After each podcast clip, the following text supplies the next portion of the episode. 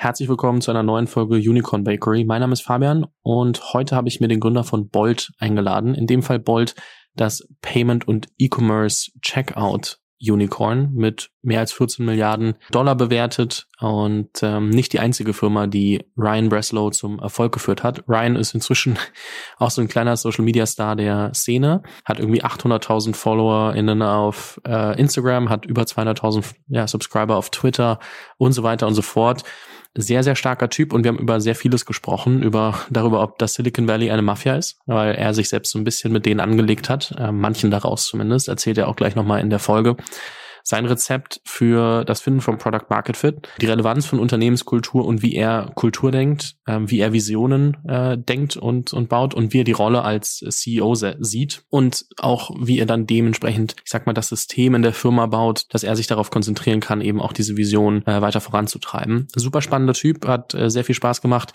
Ihr habt sich vielleicht denken können, das Interview ist auf Englisch, aber lohnt sich auf jeden Fall dran zu bleiben. Ganz viel Spaß mit dieser Episode. Today, Ryan Breslow joins me on the show. He's the founder of the fast checkout and payment unicorn Bolt, founder of Eco, and now building Love.com. And we'll get a lot of perspectives on different topics, Silicon Valley, DAOs, and also culture and a lot more topics. So I'm very happy to dive into this episode. Ryan, welcome on the show. Fabian, it's a pleasure to be here. Let's start with a topic that uh, got a lot of uh, attention earlier this year. We're recording end of 2022, I'd say. You were like very public about your thoughts on the Silicon Valley mafia, I'd, I'd call them right now. So, what would you say is the role of Silicon Valley and the people there compared to the rest of the ecosystem? And how did this play out for you as a founder not living there? Yeah. Well, I'm also a bit of a lucky founder in that I was lucky to get into Stanford and kind of get, you know, some advantages of Silicon Valley through that. I say a lot of founders are even more disadvantaged than I am not not being from Stanford. So one, I kind of want to point out that I do come from a bit of a privileged place. But you know, I would say there's certain institutions in Silicon Valley like a Y Combinator where if you don't get in to the club you just kind of don't have access to certain investors. You know, if you're starting a company that competes with kind of other companies that are already have a lot of investors locked up on their cap table, it makes it more challenging. So there are these uh, moats in Silicon Valley that depending on what you're building or who you choose as your investors or accelerators, you, you know, you might get helped more than others. So I would say for us, we actually weren't able to raise from a lot of investors where we were kind of seen a bit as uh, competitors with um, some of the larger companies that I pointed out. And so uh, we had to get scrappy and raise from a lot of up and coming investors who now have built great firms, but actually where we took early bets on them and they took early bets on us. And so I would say there's no hard feelings that any of the players involved. I think this is just helpful to understand that there are are these dynamics that exist. Would you say it's because, uh, to be honest, for a lot of founders, it will be the case that they will not have the chance to choose from the top, top, top notch investors out there? Would you say it's been a headache or let's say something that held you back not raising from these top tier firms? Or was it also, or had it had like some good sides where like, oh, I didn't expect it, but it was way better than we thought? Well, I would say uh, a pessimist could say it held me back. An optimist could say it was the best thing that ever happened to me. And that's now what I'm realizing is that it really built my resiliency, my relentlessness, um, I think if I had had success with big flashy names up front, that could have actually either got into my head or I think made it made me less resilient overall. And so, and some of these partners that have come on board uh, have been some of the best partners that I could ask for. So, um, you know, I think rejection at the end of the day is ultimately a blessing. And I consider my journey to be one big old blessing yeah, even though it didn't go exactly with the exact names and and shiny uh, badges that I thought it might have have gone with. Yeah, if we look at Bolt now, it seems like uh, it you definitely came to a very successful company, which shows that it's not always necessary to be in Silicon Valley to build something very successful, which is also, I think, a good message for everyone in the world not living in the valley. Yeah, absolutely. I mean, it's even now more than ever, it's not necessary. The talent is more distributed, the capital is more distributed, the know how, right? There's so many great playbooks. I've written 75 of them myself um, on how to build. So, yeah, I'd say we're in a we're in a special point in history where you can build from anywhere in the world with far lower barriers than at any other time in history what would you say are the skill sets and also maybe the mindset you have to adopt as a founder if you're like building from a place where you're like not a thousand percent rooted in the best ecosystem of your country or of the world? I'd say, I mean, there is some value to ecosystem. So you probably want to be somewhere with some ecosystem, especially for your first company. And you know, from there, once you've built a network of other uh, successful founders, um, some investors who have backed you, right? Then you could maybe branch off, but um, there still is value there, and I wouldn't ignore that. And I'd say especially founder community is has been one of the most important things for me and Bolt. Just having other founders to talk to, to learn from, to be inspired by. And so I say if you're living somewhere where you don't have those friends who are founders around you, then um, you might want to consider relocating. Isn't it possible to build this community online, or would you say it's really a different story if you're meeting these people in person? It's definitely possible. Can you as easily uh, have a dinner or join a dinner party or, you know, um, host an event or a social gathering? No.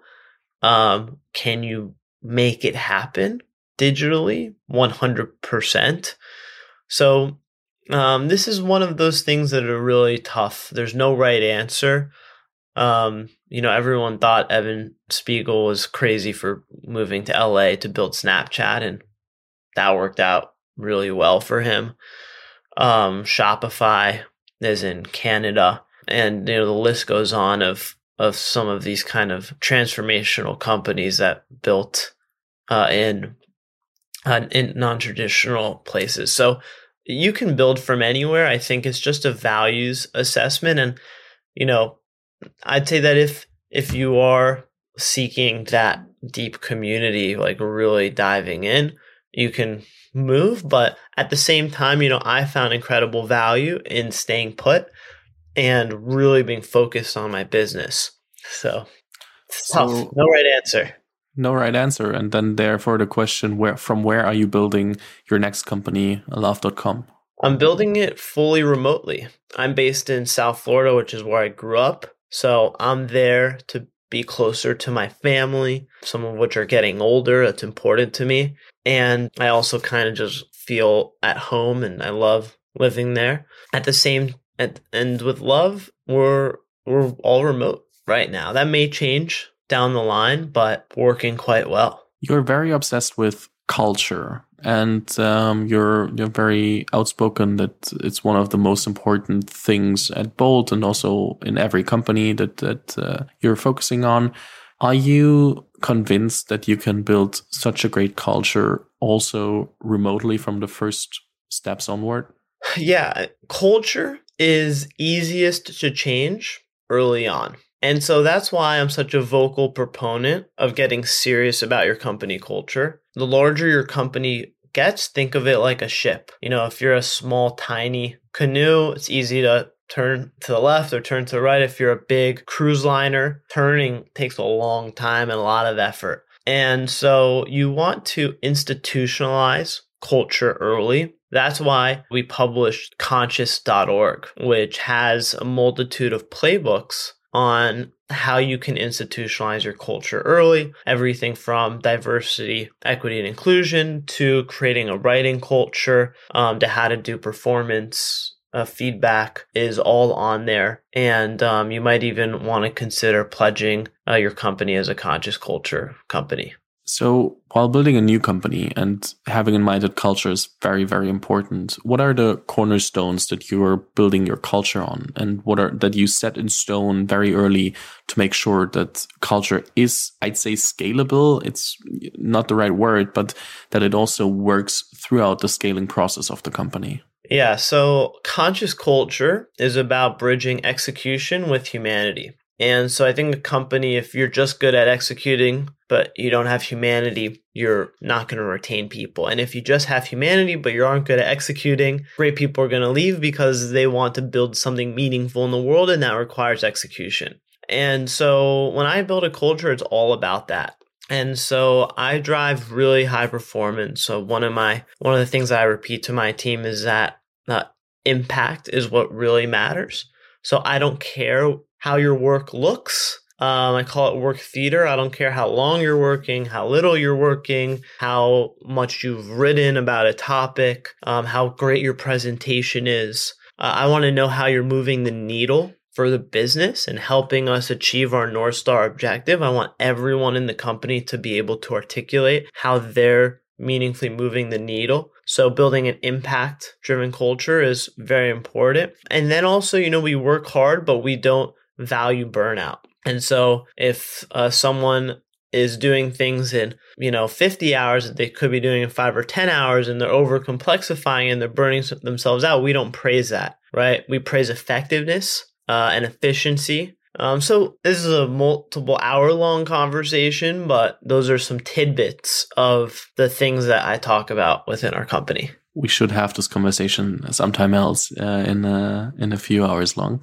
But talking about impact as the key objective, how are you measuring impact and what frameworks do you use to make it also tangible? Because it's so hard to, to understand what's impact, what isn't, and uh, very hard to adopt if you don't know what to look for. Yeah. So that's why it's important to have a North Star inside your company. Um, so with Amazon, you know, it's a consumer. With Bolt, it's the growth of our shopper network and, uh, you know, many other examples. And so you have to decide what's your North Star that you're going to prioritize over anything else. And then you waterfall that to every team. Right? What are they doing in order to achieve that?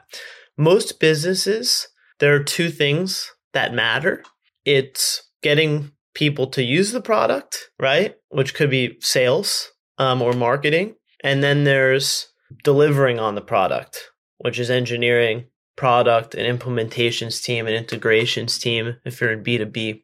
And so usually those are the two things that matter. And it's interesting that people oftentimes get confused.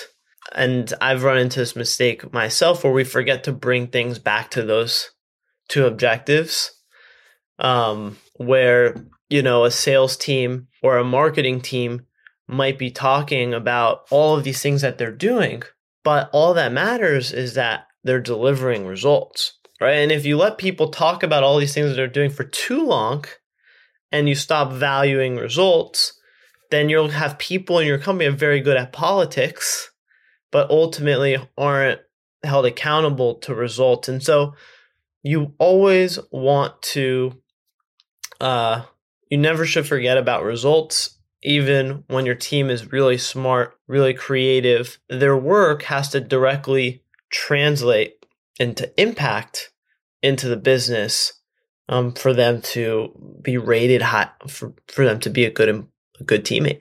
I think that's so important to understand for so many people, but uh, because like a lot of people are just like especially in last years, like throwing money and people at problems without like being able to have a highly efficient process that they really track.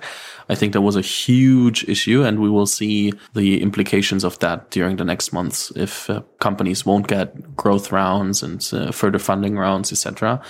But also I think it's so hard to find the sweet spot between giving them time to de- deliver results versus, versus measuring them immediately on results, especially in sales. If you're like having long sales cycles and uh, sometimes it's hard to know, are we already over the point where it's too long or are we still figuring out um, to deliver results? How do you balance results versus also the improvement to get to these results. Yeah, and, and this is the intangible quality of leadership, right? And for new founders out there watching this, this is something that you develop over time. Um, it's not something that comes to you day one. And so you may miss the mark. You may be too aggressive. You may be too soft, and that's okay, right? You're going to eventually find that middle way.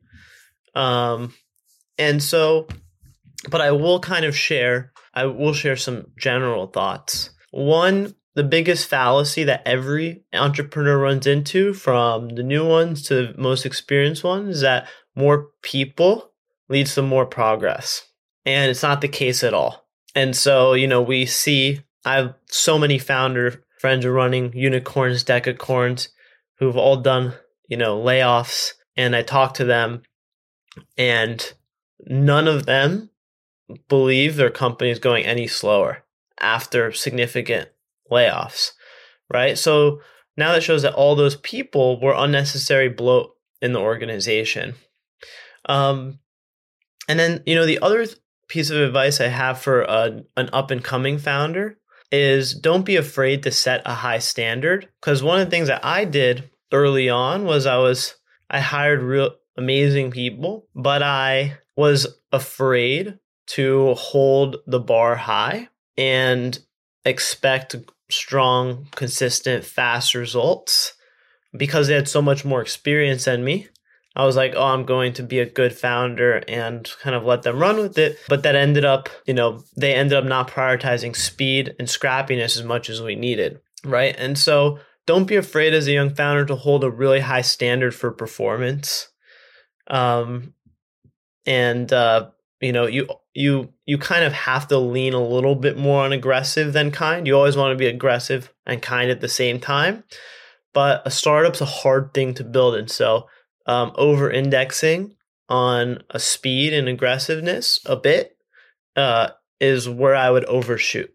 I want to refer to a tweet that I saw earlier, I think today, but it was is a few days old from like Vijay Pande. He said, a company with n employees, you will find every time that a the square root of the number of employees is doing most of the work, meaning the square root is doing like 50% of the work. Let's say it's very hard to focus fully on that and like and say that's exactly how it is but we already like and i will link the tweet because i don't want to go through it fully um, but we will and he referred to the twitter example at the moment and what's happening there and that uh, they will not lose that much productivity here and uh, while elon musk is doing and and uh, yeah leaving a lot of people but um, he's referring to the productivity done by a small percentage of the people. I think that's a very hard statement to, to, to hold valid, but easily possible to see a lot of people going like 10, 20, 30% and still having the same productivity. And um, that's, but it's hard to, to understand if you're like hiring these people because you're focusing on what needs to be done. Okay, I need a person for that. And then afterwards you're like, oh, this person is not there anymore and it's still working. How does it work? So that's a very huge paradox, and I think for a lot of founders. Yeah, and the problem is, you know, you raise money, and you're like, oh, I want a a ton of people, my company, right? That makes us legit, and it's it and it feels good. You're hiring all these experienced people, and you know now you have a little army behind you, but that is the example of the antithesis of impact thinking because that doesn't actually matter, right? Product market fit, users, customers, um, those are the things that matter. And those are the only things that you should take pride in. And you should take pride in achieving those things with as few people as possible. Um, now, of course, take pride in your team and and the caliber of people you're recruiting. Absolutely, it's super important. That can't be disregarded. But make sure that your your priority ranking of what you're taking the most pride in is the thing that actually matters, which is the growth of your company. Absolutely. And I th- feel a lot of people are like just focusing on, oh, I raised a lot of money. I have now have a lot of people.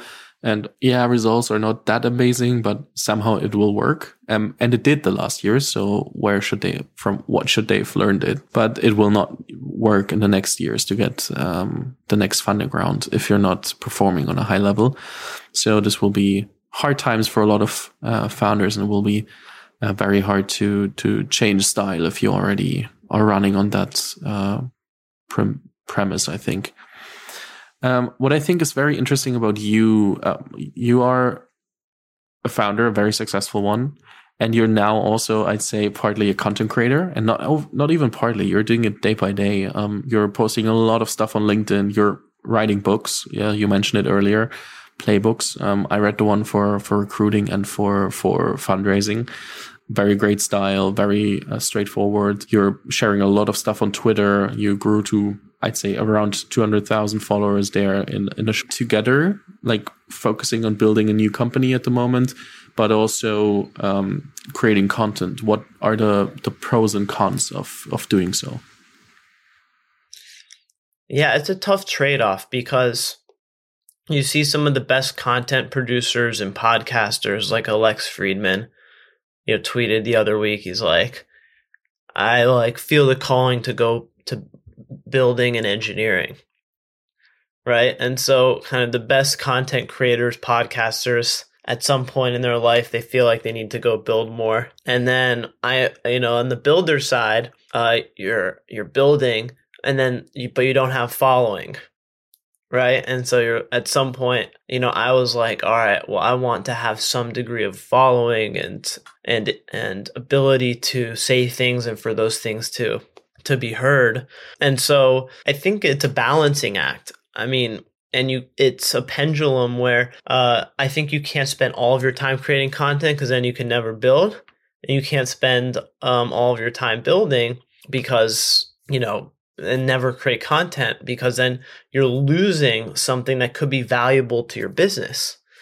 Um, and so I think this world is is when you look at someone like Elon Musk and kind of a lot of the top founders these days are um, being public and vocal and getting their name and their ideas out there. And so it's a balancing act at the end of the day. What are the pros and the benefits besides getting heard that you're like, okay, it's definitely worth um, doing and delivering content? Well, for me, I think the best content uh, stems from desire to help others. So that's been the theme of my content is like, man, I've learned so many things and it'd be a damn shame if I never wrote it down and I never shared it with other people. And so initially, I wrote my learnings down, like how to fundraise was a Google Doc. And first I had a few founders on it, and then they're like, can I add these other founders? So I had hundreds of founders on this Google Doc, and I kept adding more to it. And ultimately, some of them were like, why don't you just turn this into a book so everyone can have access to it? So I did that. And then I had a recruiting doc, and then I turned that into a, a book. And then I ended up writing roughly seven, 70 to 80 how to threads on other aspects of company building that I didn't think were enough for a book, but were more of a post or a thread. So for me, it was a bit of a cathartic uh, experience, just getting what I learned, pen to paper, um, and putting it out there for the world. And I think uh, me doing that led to these followers. Um, and, you know, the future might be different, right? The future may be um, talking about healing and what I'm learning through health community at love and giving that back to the world. Um, and that may lead to my next wave of followers. So, um, but yeah, I think uh, that was that was my journey at the least we were talking about North Stars for companies and how important they are. Um, but I also believe very strongly and deeply in North Stars for yourself. So, yep. and I can imagine that you do the same. So, what is your North Star? What are you currently like? Why are you doing what you're doing? So, my North Star, I thought about that deeply before deciding what was the next CEO role that I'd take. And I honestly didn't think I would take a CEO role next necessarily, but I was thinking, okay, well, Bolt is under amazing leadership with Maju, and there's only so much that I can help. So what do I spent do with my excess time? And I ended up becoming deeply passionate about health. And um, you know, everything starts with the mission. And so Bolt, you know, my I grew up in a family of small business owners and had seen small business owners uh, really have a hard time competing with the big corporations. And Amazon has this huge advantage with one click checkout. Everyone already has an account, you pay, it's just literally one click. And the rest of the internet doesn't have that. And so my mission was why don't we make shopping everywhere have the same experience as shopping at Amazon? And that would level the playing field. And that was that's my deeply held mission for why Bolt should exist. And that's helped me survive the tough times. Um, Bolt has not been an easy company to build. And I hold on to that mission because that's what gives me the will to fight every day. And, you know, during the Bolt journey, I had a series of uh, health challenges because of how stressful it was. I had uh, chronic back pain for years um, during the Bolt journey. I had mental health uh, challenges, um, and so uh, I got went on this healing journey in parallel to Bolt, where I went and, and sought therapy both the mental and physical. I got into yoga, I got into meditation, I got into all of these practices that really helped heal me. And uh, I turned chronic back pain, which plenty of doctors tried to help me who weren't able to with traditional means, and I went alternate means, and I was able to heal my back through this crazy journey of alternative medicine and healing. And I was like, how many other people struggle with this health journey like I did and um, are hitting their head against the wall or getting even sicker with pills or with surgeries or with injections.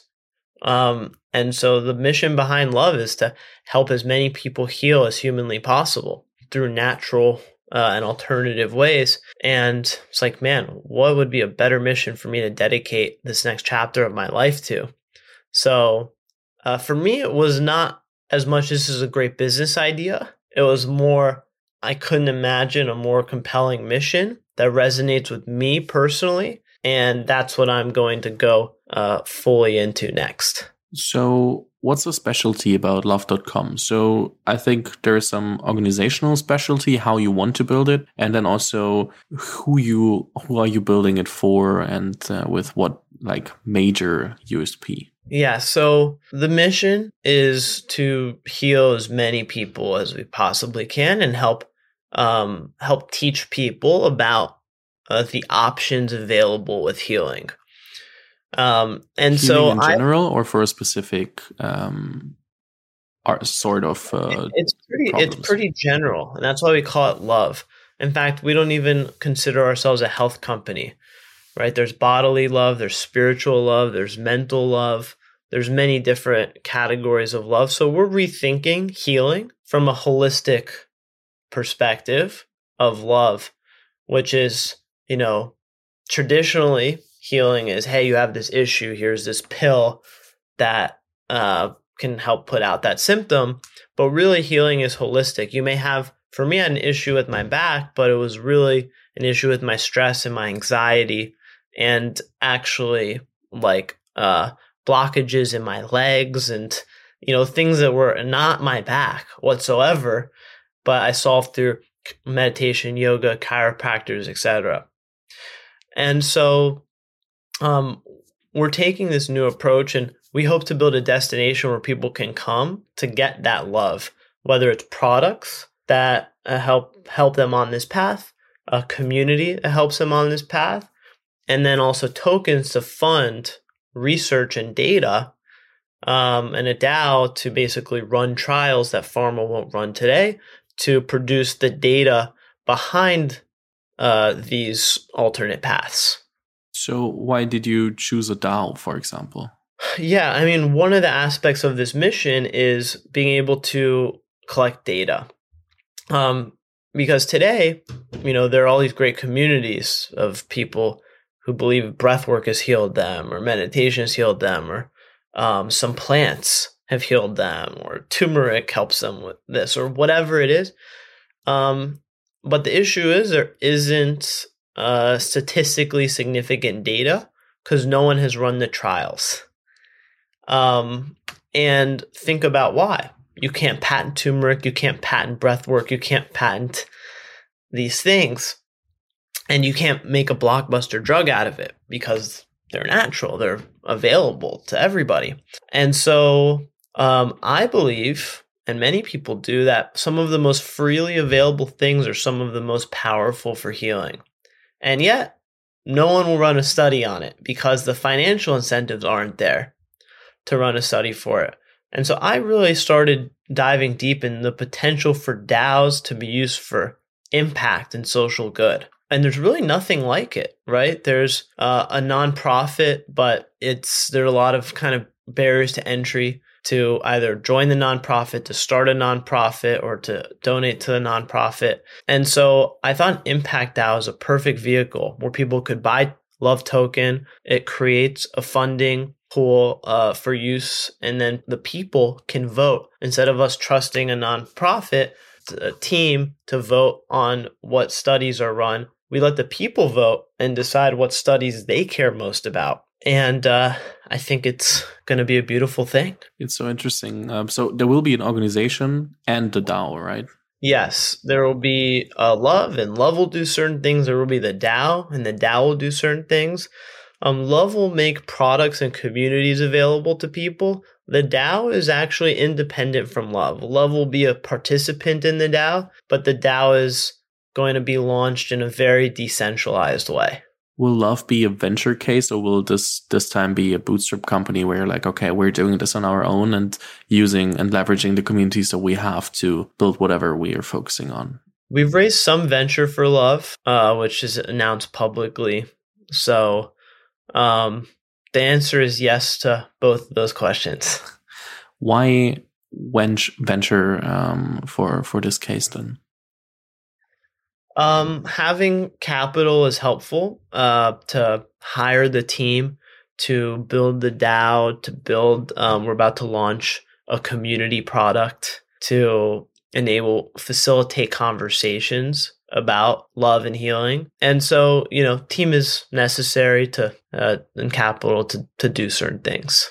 Understood. Um, just wanted to to get some perspective on that as well. So one thing that every startup has to find is product market fit. And you're in the beginning of a new venture, you have to find product market fit yourself, and you're working with a lot of early stage founders from time to time. So the question is, how do you approach product market fit with love.com? And also, what do you tell early stage founders on um, how to approach product market fit? It's a great question. Product market fit is extremely challenging. It's harder fundraising, it's harder than recruiting. It's, you know, for me, even as a multi time entrepreneur, I still get nervous, you know, about finding product market fit. I'm nervous about finding product market fit with love, how to take the product to market and nail our audience. And um, it does keep me up at night you know, this is my first time doing direct to consumer and, and building a consumer brand and first time in health. So, um, you know, it's, it's really tough. I'd say it's so scary that most founders that I know ignore it for as long as possible. I focus on the fundraising and the hiring and the building and engineering, and then they save product market fit for too late when and then they're out of money. And that's why startups fail usually startups startups fail because you run out of money and you haven't found product market fit, and you can't convince more investors in in the PMF of your product. So, how do you actually define product market fit? There are so many different, um, yeah, connotations on what it means and definitions. And what is product market fit for you? Yeah, I I think of it in terms of super users. So I don't care how many people have logged into your app or downloaded it or how many people are using your your free trial. I care much more about instead of uh, 10,000 users, 100 super users. These are people who um, cannot live without your product, who absolutely love and are diehard fanatics about what you're building. If it's B2B, you're solving an enormous pain point for a customer. And it doesn't need to be 100, right? That could be a smaller number, it could be 10 to 20. And if you're a consumer, it's people are using this thing all the time and I'm literally obsessed with it. And uh, that's that's all I care about in the beginning is getting that base of super users because I know I c- can scale from there. Fair enough. And I think people are focusing too quickly on, yeah, we have that much users and this and that, and not looking at like actual, like who are the people using it all the time. And uh, they would be so helped with a lot of things. And uh, so like um, more productive building the company when they would focus on the super users rather than like trying to make it fit for as many as possible, but not like fit super well. Right. I mean, it's it's kind of chasing vanity metrics, right? You want to up your user count, but if you're if you really care about building an iconic company long term, you need to nail that base of super users before you do anything else. Yeah, and running after these vanity metrics is ego most of the times. Telling others yeah. that you have a lot of numbers instead of like the right ones. Yeah, absolutely. And you know, investors may kind of be impressed by those vanity metrics too, but I would say that you can stand up for yourself as a, as a founder, right? If you don't chase those, but you have a hundred super users showing investors the activity of those hundred super users and showing them how fanatical those users are about your products will get the right investors excited. It certainly does. You know, I'm not investing right now, but I did a little in the past and I may a little in the future.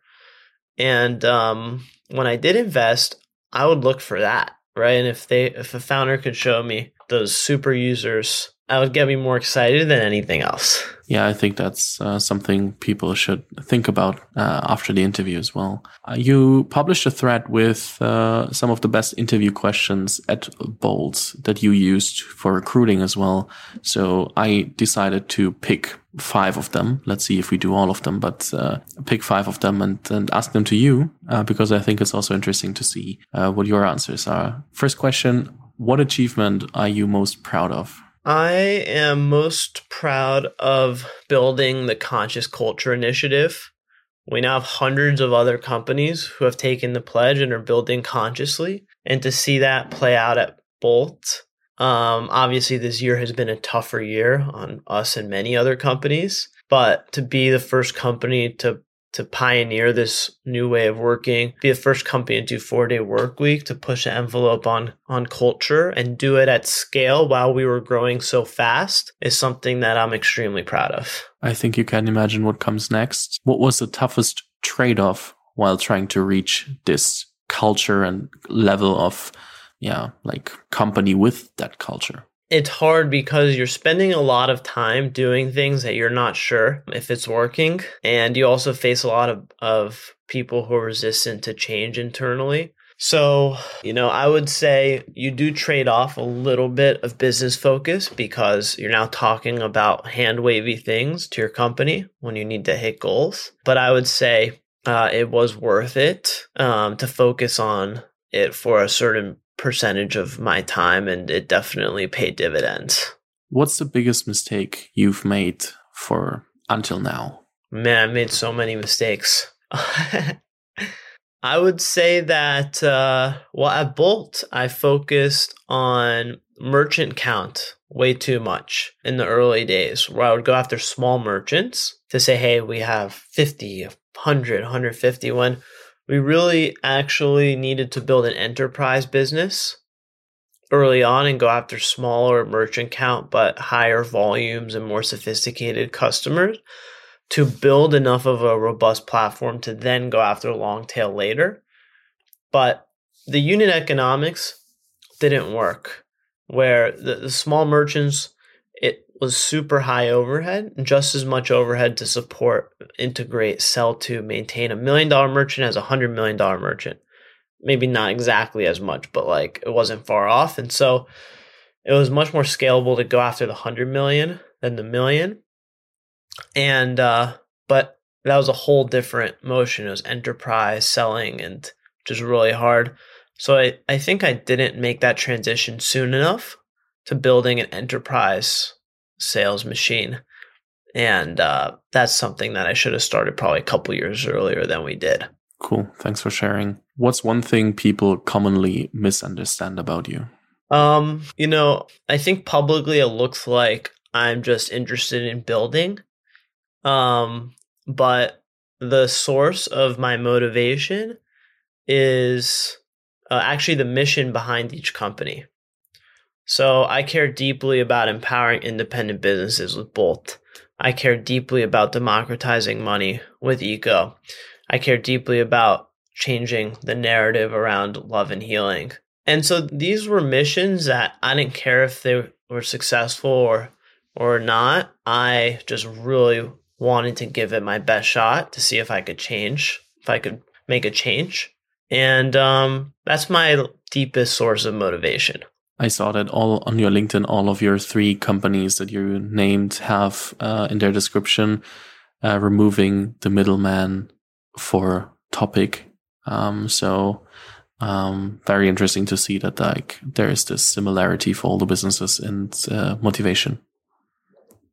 Yeah, I think that um, the middlemen and gatekeepers in major industries are the root cause of a lot of humanity suffering. Um, and I think I think that there are obviously good actors and bad actors as middlemen, so they're not all bad. Um, but I would say that they're, you know, like Amazon had a huge role to play. But if the whole world becomes Amazon, you know, and we lose small business and independent brand builders and independent product innovators, then we're, you know, I think that's a bleak version of the world that we're going to find ourselves in. I think the way money is managed today is uh, is detrimental. I think the way that I think Western medicine works miracles. You know, if you were just in a car crash and need to go to a trauma center, Western medicine is going to be better than any form medicine in, in entirety of history for helping you heal, right? Or if you have certain forms of cancer or um, extreme surgeries that are necessary. But it's also prescribing opioids and SSRIs, and it's prescribing Adderall to children. And um, it's, in my opinion, also uh, doing very harmful uh, things because it's bringing guns to a knife fight. And so, um, so yeah, these are, as you can hopefully see, things I'm very, very passionate about. Yeah, absolutely. Last question from your question set. Um, what's your greatest strength at work and what's your greatest area for improvement? My greatest strength is that I'm an optimist. I believe that these things that I'm doing are possible. And I believe in the missions of the company. And no matter how hard or challenging, I stay optimistic. I think my greatest area for improvement is being over optimistic, where sometimes I'm not grounded in uh, reality when there are issues and whatnot. And so that's something I've been working on recently is making sure that my optimism is bridged with uh, real addressing of issues, real concrete plans of what we need to do next. And so I while I get excited, I need to take a deep breath and refocus on okay, what next? I love that. Last question that These I have. Good, good interview questions, huh? Yeah, these are. Um, I think there are a few more that you put in the Twitter thread, so I'll link to them anyway. But uh, I love them, so that's why I had to ask them to you as well. So um, can only recommend. Um, last question for my interview will be: You've met a lot of people throughout the years, a lot of founders, entrepreneurs, and different people out there. Who were the like two, three people that struck you the most from a personal level? Not only from like paper success and what they did, but also in the conversations where you were like, holy crap, how crazy is this person? Um, there are a few founders and operators that have really changed my mind on things. One is Andy Bromberg, who's uh, my co founder and the CEO at Eco. And is one of the deepest thinkers that I've ever met in my life. And so we used to have daily calls at some point. Now it's a little, well, it's weekly, but we've had regular calls to talk about all the things that have gone on in our lives and we process them together. And is somebody that I have more intellectual respect for than almost anybody. Um, the second is Henrique, uh, at who's co-founder and CEO at Brex, who is also like one of the most brilliant thinkers, um, and has actually like really pioneered this fintech revolution because before him fintech wasn't a hot topic and he came into silicon valley originally after starting a company in brazil super young and just went and built this unbelievable company called brex and it was a simple idea but he executed it so well and so courageously he really inspired me and is someone who continues to re-inspire me and then the third is uh, my partner at Bolt, Maju. Um, Maju was GM and VP of global logistics at Amazon. So ran one of the toughest businesses to run in the whole world. He ran all all the logistics there, US and global. And um, when I started working with him at Bolt, originally as our CTO and COO, he it was just a master class in how to execute and focus on results and impact and the bar he set for everybody around him was so ridiculously high and i never seen anyone do that myself included or any executive i'd ever worked with. And he opened my eyes to a new dimension of performance and execution and continues to do that every day. So he's number three. That's amazing. I love that. Also to see how people impacted uh, your life and what they were focusing on and how it helped you um, understand a bit better what you want to focus on and uh, also the the personal exchange.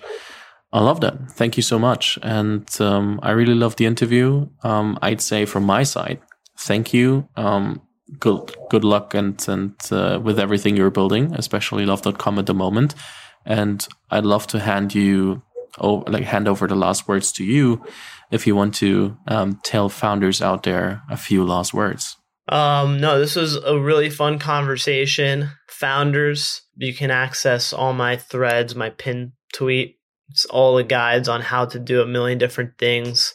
Um, so I definitely, you know, follow me, read my content. It's there for you. And then uh buckle up. It's uh be a crazy journey. I would say take solace in the fact that you're always going to be learning.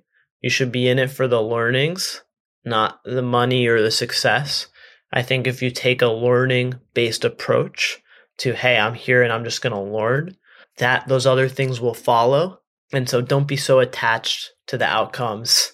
Uh, just give it your best every day and things will favor you in the long run. I will definitely link to your Twitter, to your LinkedIn, to your books uh, in the show notes. Um, thank you so much. It's been an absolute pleasure. Speak soon. Sounds great, Fabian. See ya. Vielen Dank fürs Zuhören. Falls dir diese Folge gefallen hat, dann musst du auf jeden Fall mal den Unicorn Bakery WhatsApp Newsletter auschecken. Dort bekommst du ein bis zweimal die Woche von mir äh, entweder eine persönliche Sprachnotiz oder eine Content-Empfehlung, Blogpost, Video etc. für Dinge, die du als Gründer unbedingt wissen, lesen, hören musst. Am einfachsten ist es, du klickst auf den Link in der Beschreibung und meldest dich an. Ansonsten kannst du auch auf jungthemapodcast.com slash newsletter gehen.